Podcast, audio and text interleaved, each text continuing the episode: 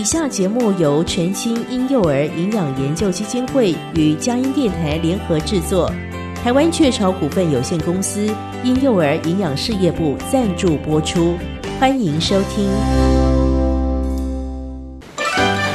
怎么又发烧啦？什么时候才能睡过夜？唉，孩子将来长不高，那该怎么办呢、啊？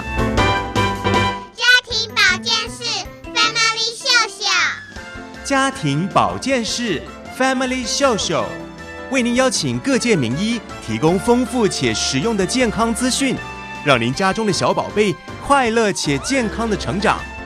现在就让我们一起秀秀我们的家人吧。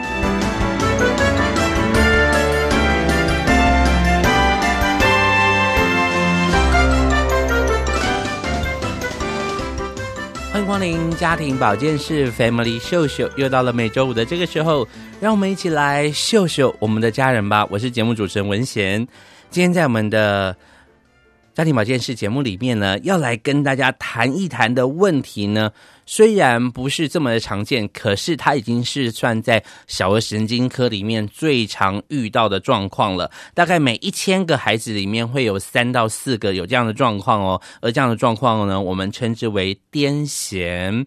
如果呢，在你身边有这样的孩子，或是你本身呃自己的孩子就有这样的状况的话，其实会让爸爸妈妈就觉得很担心哦，因为他可能没有办法完完全全的复原哈，因为它属于的是一种脑神神经呢，可能有不小心。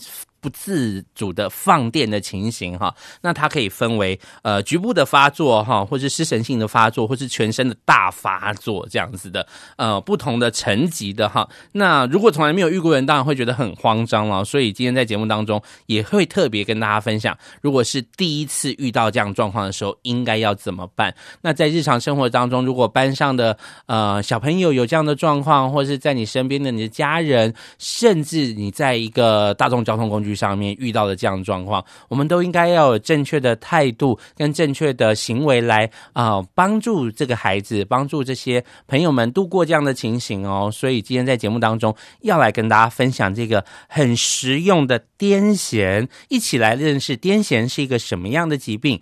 那我们首先就先进行今天的健康这一家，家庭保健室健康这一家。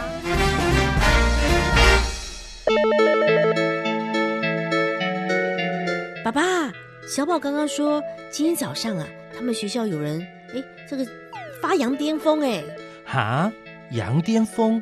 不是吧？应该是癫痫发作啦。嘿，什么是癫痫？感觉起来很吓人呢。就就是一种脑神经异常的抽搐、放电，有点像大脑抽筋的感觉吧？哈，抽筋？那大脑抽筋，你听起来也太可怕了吧？不用怕啦，现在医学很进步，只要照顾得很好，应该都没事的吧？更何况小宝也没有这个问题啊。哎呦，你这样一说，我都有点担心啊。现在虽然没有，不代表以后不会有吧？这是抽筋，不是常常会发生的吗？那我们就来多研究一些关于幼儿癫痫的知识啊，免得真的发生了，才不会手足无措。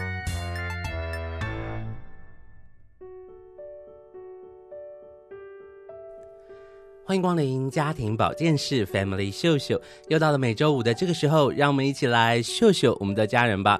我是节目主持人文贤，今天在我们节目当中要怎么样来秀秀我们的家人呢？大概我们一年度哦会有一次要来谈论这个话题，因为有这样的症状的呃病况的小朋友呢，其实不算少数哦，那就是在我们小儿神经科里面的。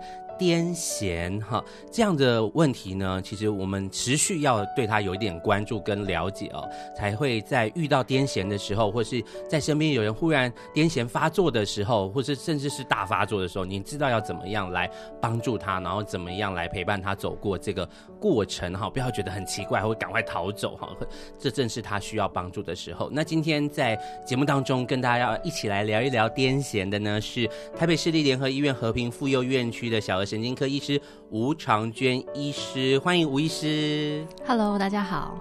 今天我们要来聊癫痫，对不对？嗯，这个癫痫在目前门诊的状况，呃，现在台湾的孩子大概有多少的比例是我们可以先来认识跟了解一下的吗？嗯，以盛行率而言的话，嗯、每一千个人就有三到十个人会有癫痫，然后男生又略多于女生，所以在台湾大概有十万到二十万的癫痫患者。嗯，而且大家不要以为这是成年人才有的病，对，其实癫痫是好发于二十岁以前的儿童青少年族群，还有六十岁之后的成年人。哦，所以反而青壮年是比较少啦，但是就是二十岁以下，然后六十岁以上。对啊，所以以儿童青少年而言，可能两百个孩子就有一个孩子是有癫痫的，所以一个年级里可能就有一个人有癫痫。那这个癫痫是怎么来的啊？癫痫呢，其实就是脑部不正常的放电。那因为我们大脑管的是全身体的感觉啊，跟动作，所以哪里在放电，就会表现出哪里的动作。嗯哼嗯嗯。所以脑部不正常的发生，我是说它为什么会发生？为什么有些人会脑部不正常发生，有些人就不会？它是遗传的吗？还是受到了感染？还是它？呃，很多人台语可能开玩笑说心根可以拔掉哈，就怎么一回事呢？他的大概的情况是怎么样？嗯，很多人都以为说，哎、欸，我爸爸妈妈都没有癫痫啊，为什么我孩子有癫痫？嗯、那其实就是癫痫最常见原因可能是基因的突变，嗯哼，嗯哼啊，或是脑部结构的发育异常，或是他小时候有曾经有头部头部的外伤。嗯、那我这里指的头部外伤不是那种从床上跌下来那种，可能是比较严重的，比如说车祸啊，是，或是小时候被儿虐。嗯哼嗯哼，OK，所以刚刚这个，因为小时候从床上掉下来，我想是每个孩子都有。对，爸爸 妈妈听了很紧张。对啊，那想说啊，我昨天才掉一次，会不会今天就有一点发作了呢？哈，所以不是这种，是重大的事故哈，所以造成了他脑部的神经可能有一些的异常，嗯，好，所以他就会发生癫痫的状况，所以他可能是突发的，就是他本来没有，可是他就忽然突变了。嗯，有可能它本身有这个基因突变，嗯、那每个基因的特色不一样，有些是小时候就发生，然后有时候是长大一点才才会发生这样。所以现在没有不代表它将来也会没有，是这个意思吗？嗯，可以说有癫痫的人啊，不见得都是小时候发作或者青少年发作，嗯、就是不同的原因不太一样。那大概都是怎么样被查出来有癫痫？就是要等到他第一次发作的时候，错然后你就知道说，哦，原来这是癫痫的孩子。嗯，没错。可是因为其实真的盛行率蛮高的，所以其实大家都有机会遇到这样子的病人。那希望大家可以多认识这个疾病，然后可以帮助到他们这样。哎、欸，这样子的话，爸爸妈妈在家就是每天胆战心惊，哎，会不会 不用每一天都发现自己的孩子忽然癫痫发作了？因为又说不一定爸爸妈妈没有，孩子就一定没有，然后又是基因的突变，有没有一段年龄是特别容易发作，或者是什么外力的因素，或者压力啊什么样的状况，特别可能会发生癫痫的状况？嗯，只能说好发的年纪大概是二十岁以前跟六十岁以后啊。对啊。哇，所以要守护孩子到二十岁。不过还是可能常常在新闻上面有看到，比如说呃那种年轻人可能骑车啊，哈，或者是他在坐公车的时候，哎、欸，忽然间他就在公车上就倒下来哦，开始抖起来，或者在学校里面忽然从椅子上就摔下来了哈。所以上学期间也可能哦，因为二十岁以下大部分都学生呢，嗯，哦，对不对？所以呢，哎、欸，其实是各种。那有没有很最小？是出生以后就有可能发作吗？还是说，哎、可能就是学龄以后，或是有有哪一段是特别容易吗？嗯，就是说这个并不是想吓爸妈啦，可是其实出生后几天就有可能有癫痫的发生，这样。哦、嗯，但是就是不用太担心。假如说你真的就是不太确定的时候，就会带去找小儿科、小儿神经科医师评估看看。嗯哼嗯哼。所以目前判断的比较明确的，可能就是一个年年纪的周周呃年纪的期间哈，就是二十岁以下，那出生以后就有可能喽。然后接下来六十岁以上那种癫痫发生的几率哈，我们真的是太常听到这个疾病。就呃在门诊的经验里面，或者是在呃现在社会上有谁是？比较有名的像这样癫痫的患者嘛，来帮助大家不要这么紧张哈。很多人可能他是癫痫的患者，或者是他曾经罹罹患癫痫，那他还是活得好好的。有这样的例子吗？我可以跟大家分享。有哦，就是呃，在美国的话，就是有个知名歌手 Neil Young，他也有癫痫。哦，Neil Young 有癫痫。嗯，对。然后另外一个很有名的 rapper 是呢 Lil Wayne，他也是就是小时候就有癫痫。你看他们也。就是很有才华，变成很有很厉害的音乐人。是，嗯，所以有癫痫人也可以很有成就。那另外还有一个运动员，他叫 Miriam Clignet，他二十二岁的时候就有癫痫，嗯、但是他也是得了六次的自行车冠军，然后两次的奥运银牌，也是非常有成就的运动员。哎、欸，这个很厉害。如果他在骑车的时候，或者你可以想象你有一样在唱歌的时候，他忽然癫痫发作了。好，所以这个呃，其实应该是说，你第一次发作之后，你就会确定你是呃癫痫的话，它是特别就容易发作，对不对？嗯，当你发作第一次，嗯，然后又发生第二次的时候啊，这时候一定会医师会建议你用药，因为你再发生机会是七成以上。OK，嗯，哦，所以要到第二次，第一次的话，如果单一次的话，其实还不见得会用药，但是我们可能会看脑波啊，看一些呃核磁共振的报告，判断说它会不会再发生。嗯、如果再发生机会很高，那也会建议先用药。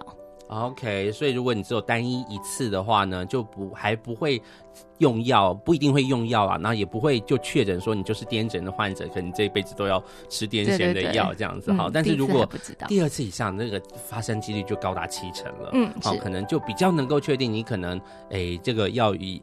与癫痫为伍了，嗯，是，可能你就要透过药物来控制这个脑神经的方面的这样相关的问题了哈。那刚刚提到就是一些历史的名人也有癫痫，嗯、像是之前的教皇啊，哦、然后苏格拉底啊、拿破仑啊，其实他们都名人以前都被诊断是有癫痫。真假的苏格拉底跟拿破仑 这些就是叱咤风云的人物，对啊。OK，所以如果这么有名的人，然后他们还是可以有。哎，会不会是因为他们脑神经就是有这样异常放电的情况，所以他们发展的特别聪明，发展的特别好哈？应该现在也来不及解剖他的脑来研究一下。不过这些人大概没有人会怀疑说他们的才华跟他们的能力，对啊，跟成就了。不过华人社会知道的名人就比较少了，可能跟我们文化比较保守，或是。负面的刻板印象比较多的关系。那我自己 Google 的话，台湾癫痫名人是有看到那个大 S 许熙媛，他也有癫痫。所以他也是个很好的例子啊，就是也是可以长得很美、很有才华、很有成就，然后正常的组成家庭啊，结婚生小孩。是是是，嗯，这个很像我们之前在节目当中也跟大家分享过的这个妥瑞症。哦，对、嗯，其实也是有很多的名人，其实他是你会发现他在主持节目或者他在表演的时候，可能会有不自觉的一些的小抽动，然后会引起网络网友的一些，哎，为什么他主持的时候可能有点在抽动的样子哈？但其实他就是妥瑞症的患者。对啊，其实像 Billie Eilish 也是。对，嗯、其实他们就可以成为一个很好的见证，对啊，就是帮助大家陪伴大家去走过这些疾病哈。其实你还是可以在这个疾病当中再次站起来，即使现在的医学上可能没有办法完全的解决这样的问题，但是它并不会危害到我们的生命，甚至呃，应该不要让它不影响他的成就。对，不要让它危害到我们的心灵，或者是变得自卑啊，嗯、或者是变得好像你就没有办法，好像你就放弃了很多很多的事情。没错，很重要。吴医师在我们当中提到这么多的名人，哎，我还蛮惊讶的。吴医师好认真哦，他帮我们查了好多的名人哈，让我们听到了呃，包含了大 S 徐熙媛哈，他不管在呃演艺圈哈，他演戏，然后或者是歌唱哈，团体少女团体里面，哇，我不知道他以前呃小时候就有癫痫哈。他他癫痫的病史我可能没有那么了解，嗯、但我知道他是有癫痫的人。是是，还有我们刚刚说的拿破仑、苏格拉底，哇，这些好，所以如果呃收音机旁的爸爸妈妈，或者是网络旁的呃收哦网络呃用网络偷。透过网络来听我们节目的听众朋友们，在你身边有癫痫的孩子，其实可以真的要好好的鼓励他哈。虽然可能蛮辛苦的，可能常常要需要吃药来控制哦，或者是呃会遇到发作的情形哈。但是我觉得那个心理建设是格外的重要哈。那当然我们也要讲一下，通常第一次是最紧张的。嗯，第一次发生的时候是最紧张的。通常癫痫会有什么样的症状？哈，常见的一些的表现哈，要帮助爸妈有这个尝试。我的孩子忽然间发作了，到底是什么发作了？哈，真的不要诶，就拿东西往他嘴巴乱塞啊，或者是把他摇醒啊，等等的，反而会让他孩子更危险。癫痫还没有治好哈，反而出现了很多身体上的外伤哈，是被你打的哈。这时候我们就来请教吴医师了，就是你癫痫它会有什么样的症状呢？嗯，我们通常会分成它是局部型的癫痫还是全身型的癫痫。嗯、那局部的话，可能就只有看到一只手在反复的抽动或是僵直的动作。嗯、那如果是全身型的话，因为它整个脑袋都在放电，所以就是它通常意识都是不清楚的。那比较常见就是失神性的癫痫，他可能跟你讲讲话，他突然人整个傻住了。嗯另外一种是大家比较熟知的大发作，就是全身的僵直跟抽动，嗯、那四肢会同时就是有僵直抽动，然后眼神上吊的动作。嗯哼，哦，这是大家最常见的。那其实癫痫的表现有非常多种了，不同年纪好发的癫痫也不太一样。嗯哼嗯哼，所以呃，如果他第一次是局部可能小小的癫痫，然后爸爸妈妈有注意到，然后也呃送医院，那第二次、第三次他有可第二次再发作的时候，他可能会变成全身或是大发作吗？呃，通常每个孩子的癫痫表现都是类似的，所以他常常发作的形态都是重复型的。哦，所以如果他这次可能是局部，他下次可能也还是局部，并不是说他已经被开发更多了，然后就。哦，但是他如果没有控制好，他有可能变从局部转变成全身性的。哦、对，我就是想要问这个，这样子就会很紧张。嗯，对啊，嗯，而且就是抽筋对脑袋都是伤害。是是是，所以呃，这个有有。有，比如说医学上有统计说，比如说你第一次发作，然后到第二次发作可能会间隔多久，或者是两次是很密集的，或者是怎么样吗？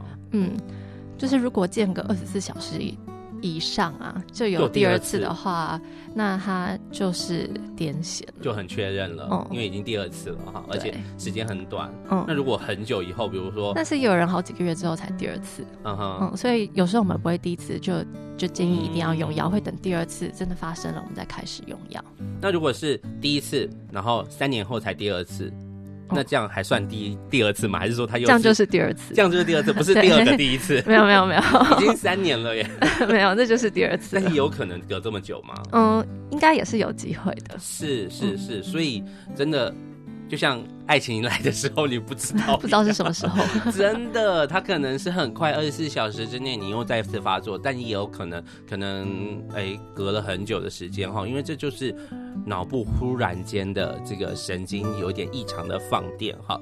那目前的医学来说，还没有找办法找出真正的那个原因哈，因为我们从遗传学的角度来看，各个角度来看，其实我们只能说，如果你发作了两次以上的话，我们比较确认，哎，是。有这样的机会，可能持续的需要用药来控制，否则你癫痫每次的发作，就好像吴医师刚刚所说的，每一次的呃脑部的抽筋，其实对孩子来说都是一个伤害哦。格外在二十岁以下，其实他是很容易呃。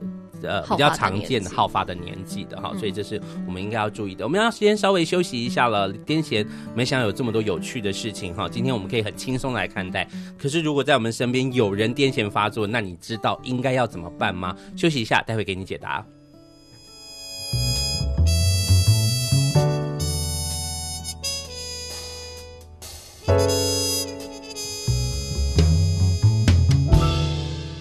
Did we ever lose our minds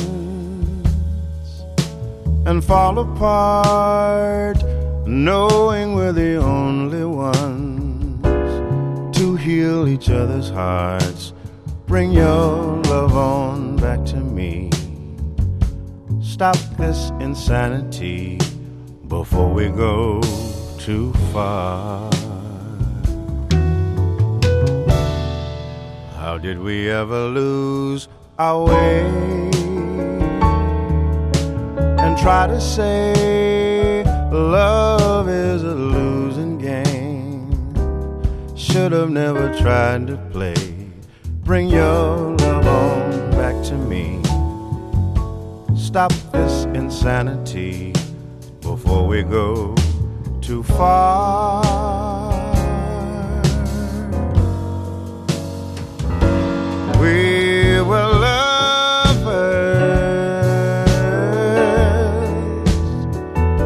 and the best of friends. And I hope, I hope that we can be that. Oh, until the end.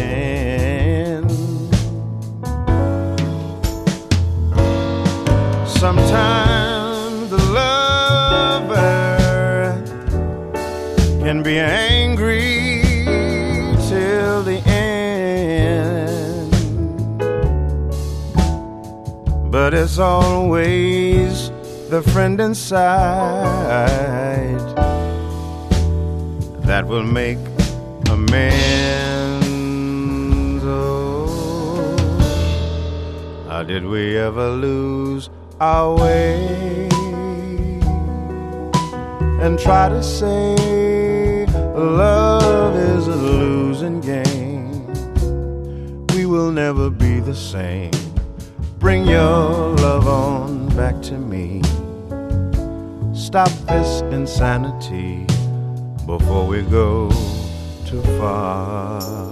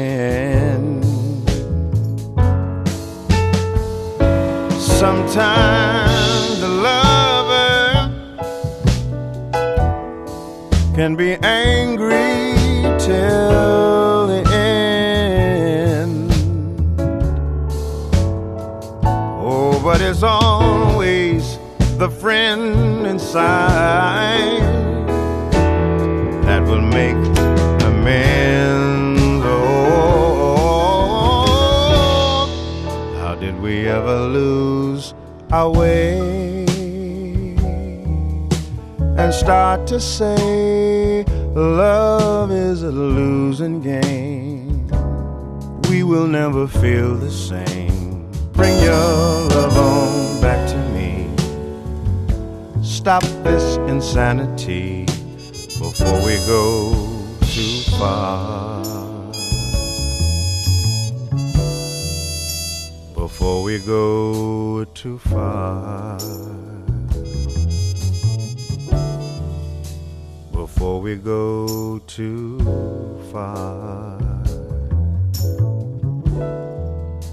Before we go too far. 为朋友们进行的节目是家庭保健室 Family 秀秀，今天也要跟着医生一起好好的来秀秀我们的家人了。今天在节目当中跟大家分享的是儿童脑神经方面相关的议题哦，特别要来提到的是癫痫这样子的疾病哦。其实呢，几率儿童的发生率不算低哦，大概一千个里面有三到四个哈，尤其是二十岁以下，你知道十八岁以下都是我们小儿科家庭保健室的范围啦哈，所以呢，这个是算我们很大众要来关心的。所以今天在节目当中为大家邀请到的呢是台北市立联合医院和平妇幼院区的小儿神经科医师吴长娟医师，再次欢迎吴医师。嗨，大家好。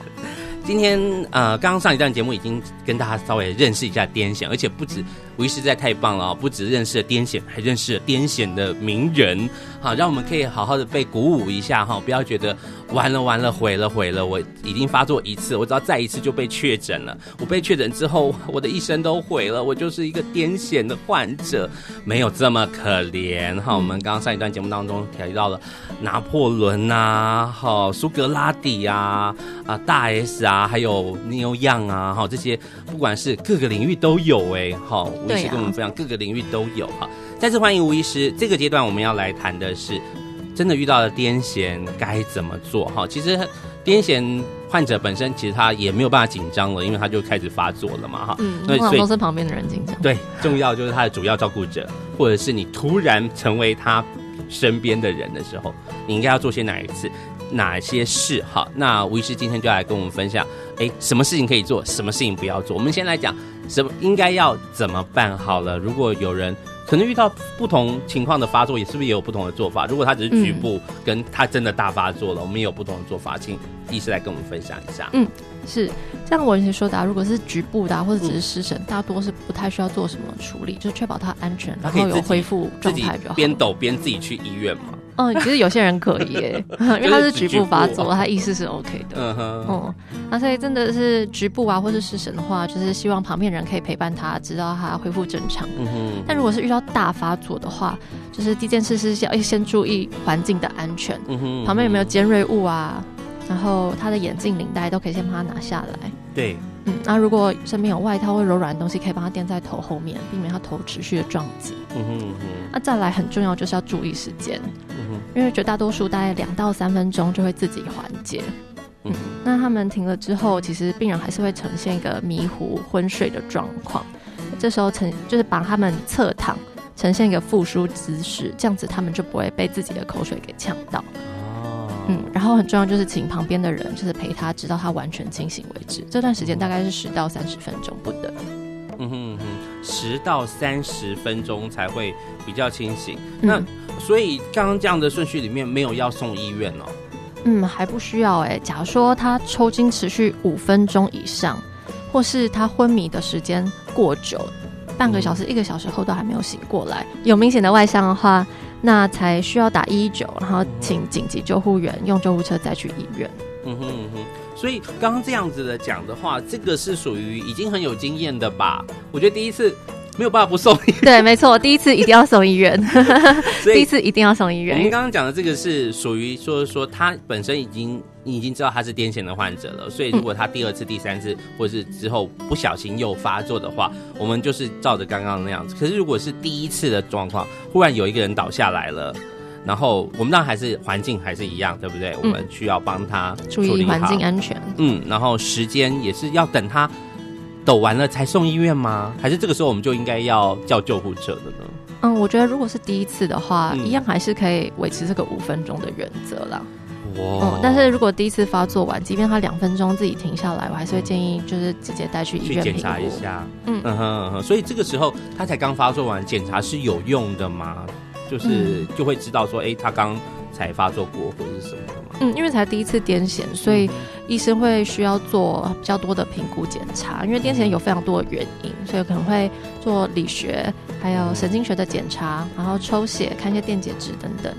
那另外也会安排脑波跟影像学的检查，不过脑波跟影像学不一定要第一时间做到，可能会是后续门诊安排。哦、是是是，如果所以如果第一次癫痫的时候，然后那两三分钟他正在呃发作的时候，然后你就赶快打了救护车，呃叫救护车来，那他可能在送送去医院过程当中，他其实是在回复跟昏迷的状态，对不对？嗯、然后到医院好像渐渐的清醒，然后就说 刚发生了什么事情哈，这个时候就是他的第一次经验了哈，嗯、那。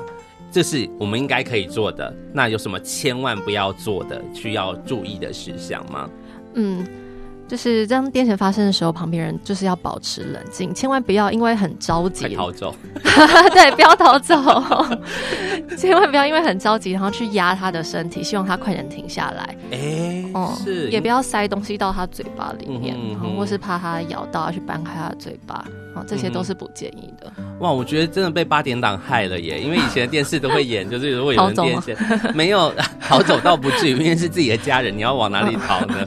哦，可是以前八点档就会讲说要赶快给他咬一个毛巾啊，避免他咬到舌头啊，哦，失血过多而身亡啊一类的哈。嗯，其实我们看那么多癫痫，他们。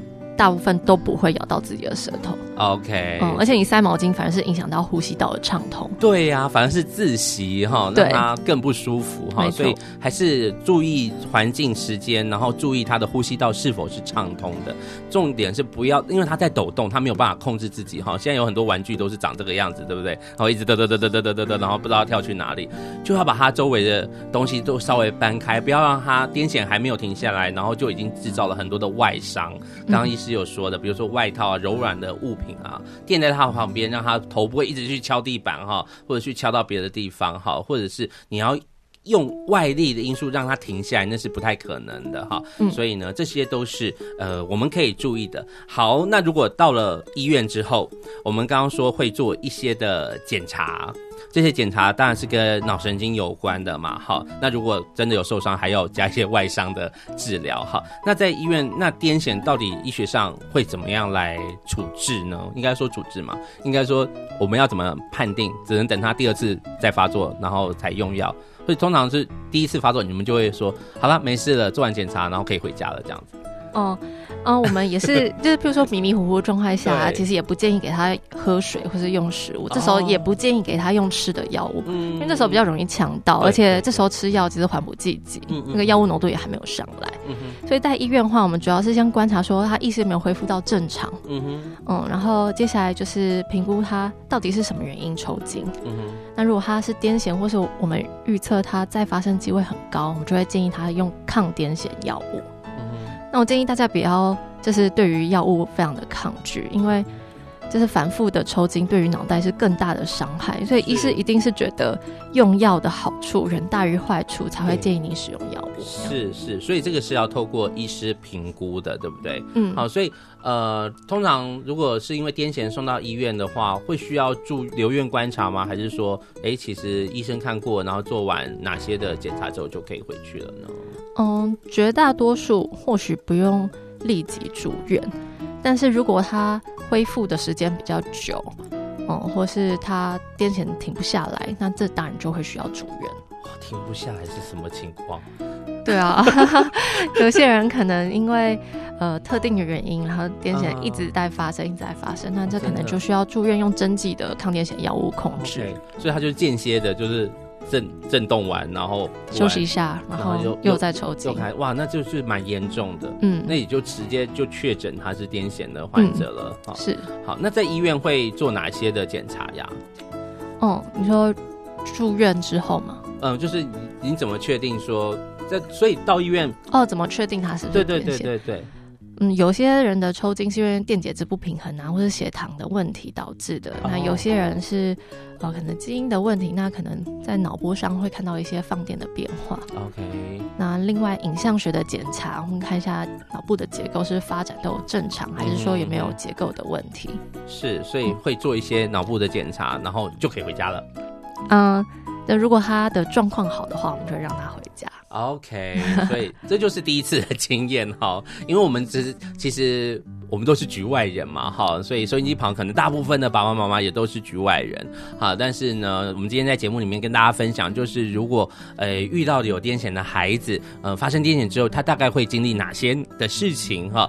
那上一段节目已经跟大家解答了，就是我们通常不会在第一次发生癫痫的时候就马上说，哎，这就是癫痫的孩子，不会这么轻易的贴上那个标签，哈。但是如果诶他可能在二十四小时之内又发作第二次，甚至是可能他在呃几天之后。又又有这样的状况发生的时候，可能就会经过检查之后，就会判定他是癫痫这样的情形了。哈，这个时候可能就会持续需要吃药了，对不对？嗯，其实我也不觉得它是个标签，我觉得它就是一个疾病这样子。那我们需要跟它和平共处。是。对啊，那吃药的部分就是很多家属会担心副作用，可其实任何药物加减都有副作用嘛，高血压、糖尿病的 都都有可能有副作用啊。是、嗯、是、嗯。那如果有的话，那你就再跟医师讨论，因为其实现在有非常多好的新的抗癫痫药物，嗯，不同的药物，嗯，可以做更换或是替换调整。嗯、那我们会根据不同的癫痫症，那每个人不同的体质。挑选最适合他的药物。嗯、是，所以如果呃发作了之后，然后也确诊说他就是一个癫痫的孩子的话，他是需要每天都要吃药这样子吗？嗯，是一定要规则的服用药物，但是服用药物也不是吃一辈子的啊，嗯、因为像小朋友啊，其实八成以上都可以获得非常好的控制。就可能五年都不发作之后，也是有机会停药物的哦。不用等到他二十岁，不用不用那个好发期，不用不用。OK，所以可能有一段医生会来依据他的情况来判断说，他可能需要吃多久的药物这样子。嗯，对。所以一旦开始吃的话，他是一天一次吗？还是说照三餐这样子？大部分的药物其实是一天两次的，所以甚至不用带去学校，就、哦、是出门前、回家后。嗯，早晚吃，所以所以大部分有大部分会开一次就会开多久的药给他，然后要复诊什么的吗？哦、嗯，第一次开药可能会两个礼拜到四个礼拜就先回诊，因为我们想知道他有没有副作用。其实真的是这样哦，因为就连我们平常啊感冒去看医生，你看你的药袋上面，连感冒药都是有一些副作用的，对啊，对，所以你不要太担心哦。因为刚刚医师，我觉得医师一直在强调一件事情，就是每次脑部的这样子的放电、抽筋发作，其实对孩子的脑力发展其实都是有影响的哈。所以还是要尽量的预防，不要让孩子发作起来，这是比较好的。嗯。所以刚刚医师也特别提醒我们用药的注意事项，就是要规律，然后按照医师。给的这个呃方法来服药哈，就可以有效的控制，八成以上都是可以控制的。孩子，你的机会是非常大的，好，你可以不用一辈子吃药，这个是非常有可能的哈。所以大家加油！如果身边有癫痫的孩子的话，哈，我们要先休息一下，等等回来我们要继续聊一聊。时间过得很快哈，那癫痫的患者的生活其实到底跟一般孩子的生活有哪些的不一样哈？那有需要特别注意的一些项目，我们在下一段节目当中会跟大家来分享哦。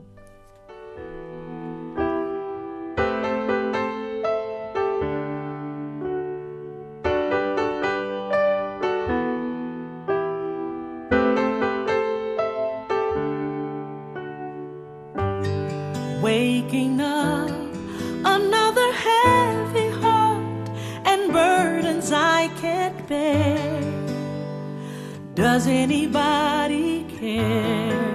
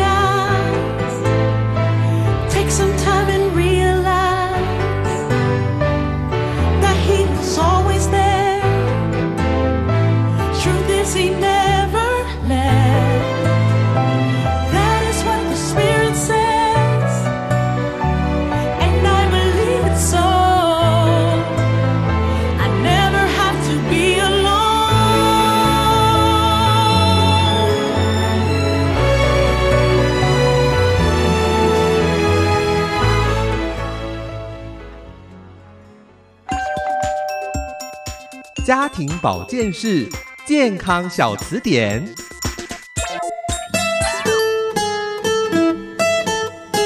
大家好，我是台北市立联合医院和平妇幼院区的吴长娟医师。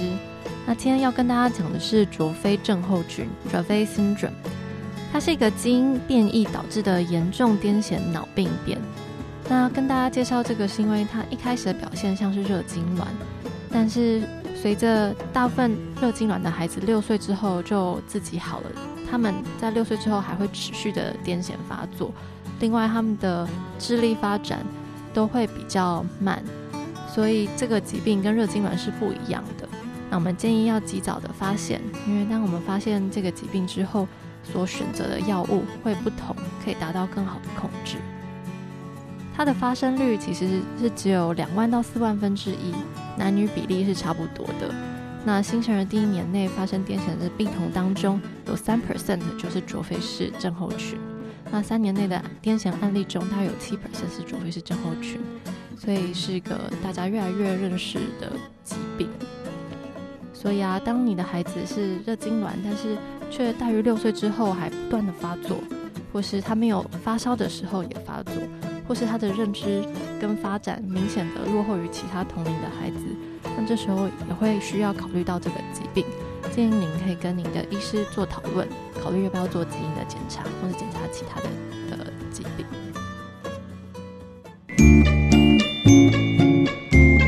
大家好，我是市立联合医院中心院区小儿科简颖轩医师。孩子生病常常让你手足无措吗？快上佳音健康隆底家脸书粉丝专业，找寻你要的答案吧。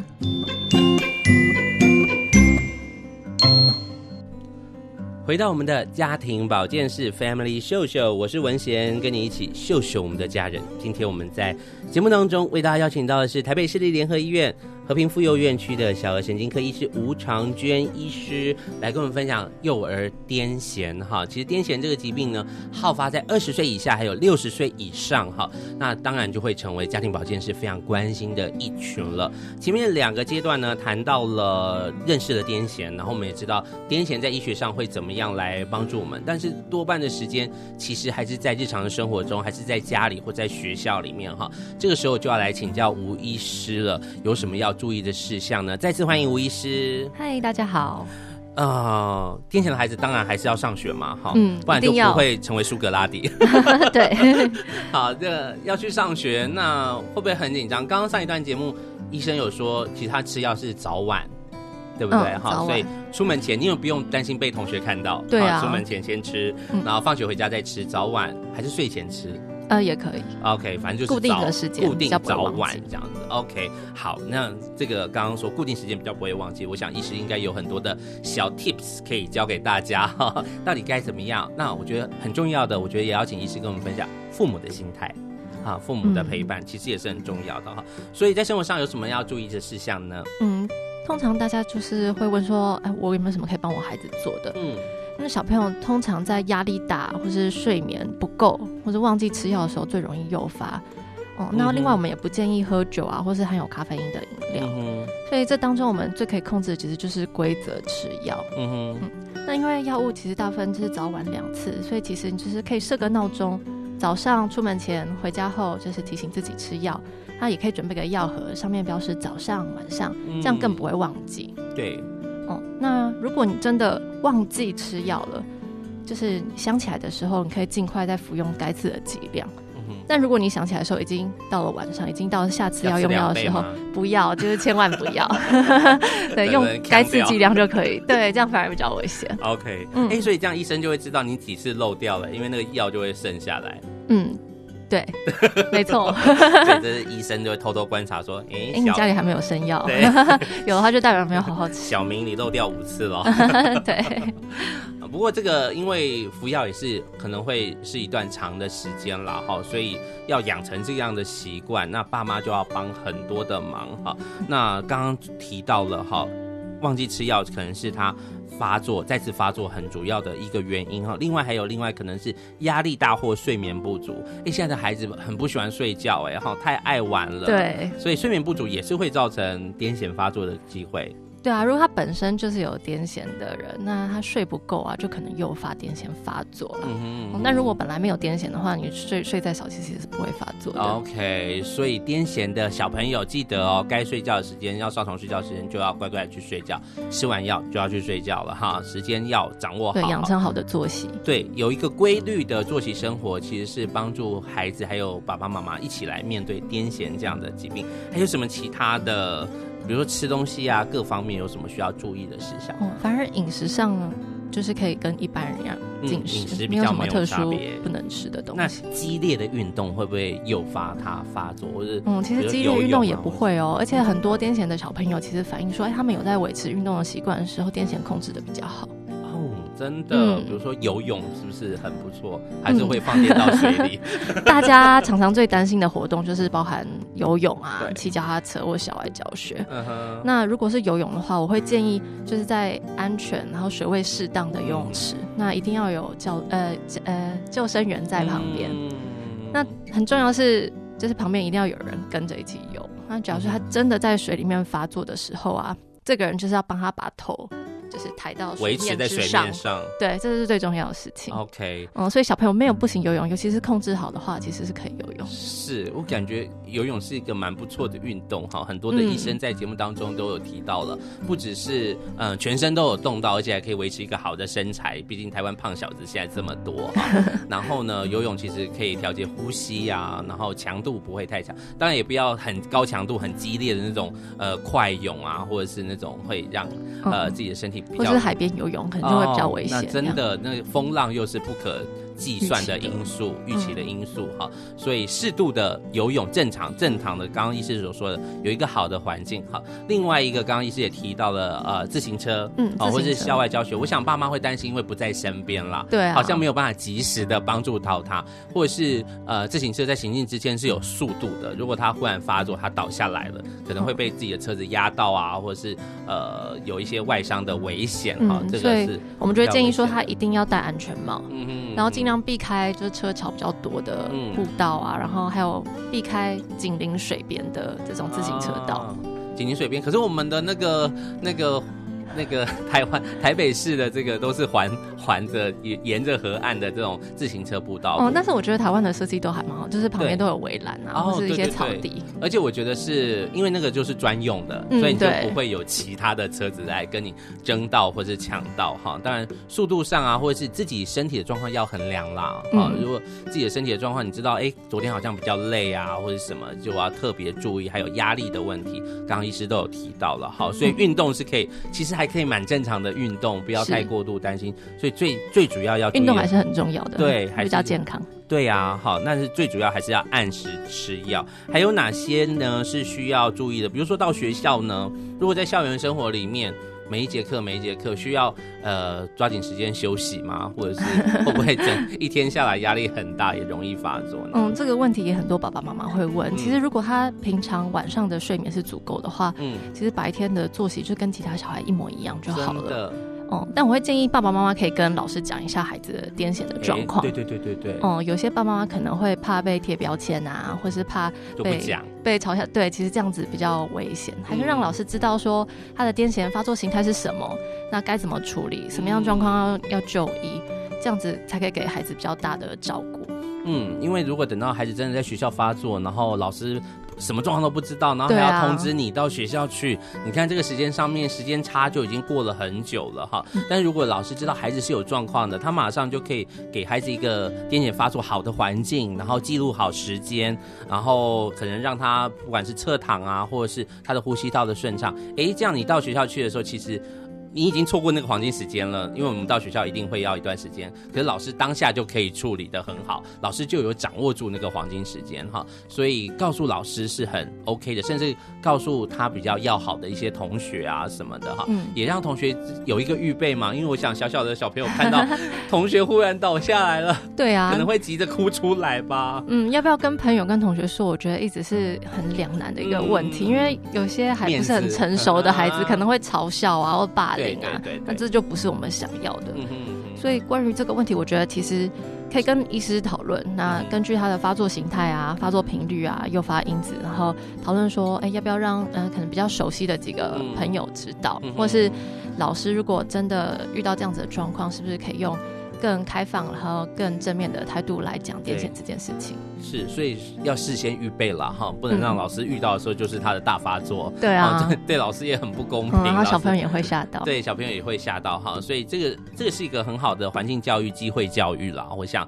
呃，因为毕竟一千个里面有三到四个哈，所以你可能一个学校里面一年会发生个一次，也不算太奇怪哈，可能会有这样的状况。但是如果只要不是第一次，可能之后的大家都会有一个呃准备，大概对有一点点的准备。那如果我家长可以先在这上面做好把关、做好沟通的事情的时候，可能就比较不会这么的紧张了哈。嗯、今天很谢谢吴医师，呃，在我们节目当中的分享，在我们节目最后给我们一点结论吧。我们聊了这么多癫痫，哈，那最后我觉得要来鼓励我们的爸爸妈妈，如果真的孩子有癫痫发作的经验，或者是他已经确诊是呃癫痫的孩子的话，呃，给我们一点的提醒跟建议吧。好的。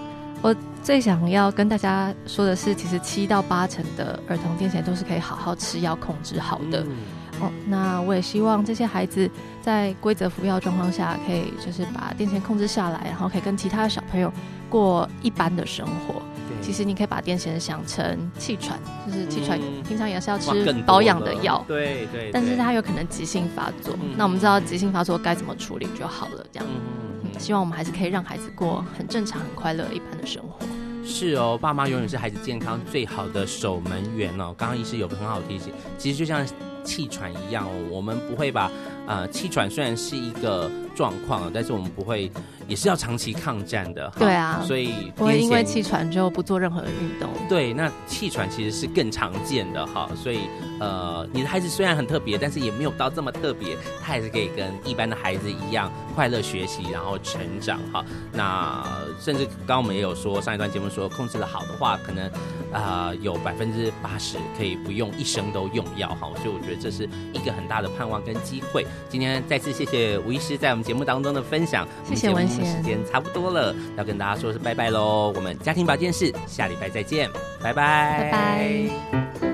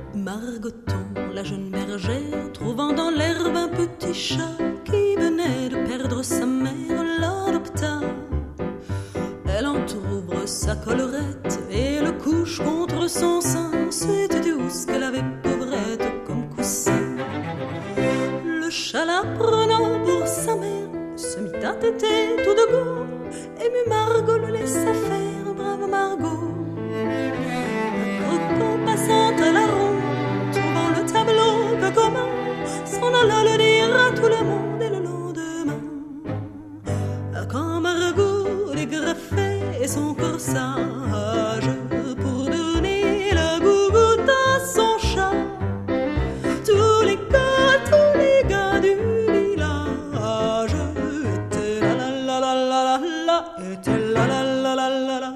Et Margot, qui était simple et très sage, présumait que c'était pour boire son chat. Tous les gars, tous les gars du village étaient la la la la la la la, étaient la la la la la la. Le maître d'école et ses potaches, le maire, le bedeau, le bougnat, carrément leur tâche pour voir ça.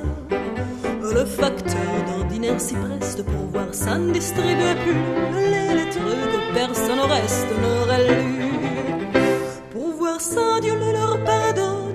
Les enfants de cœur au milieu de sa sacrifice abandonne le saint lieu.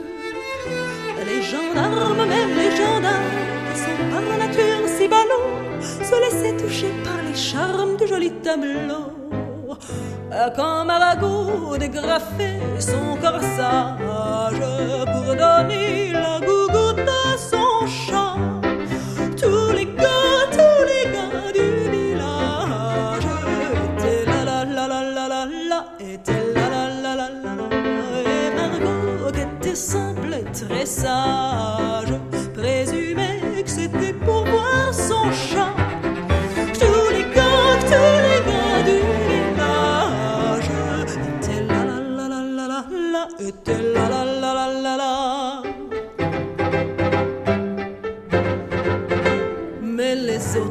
la commune, privés de leurs époux, de leurs galants, accumulèrent la rancune patiemment.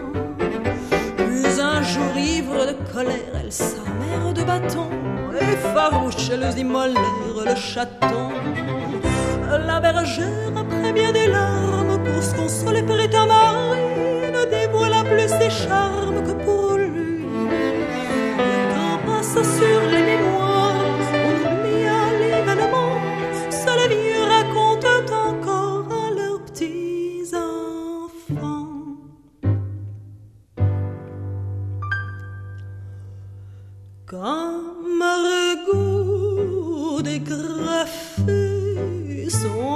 sun.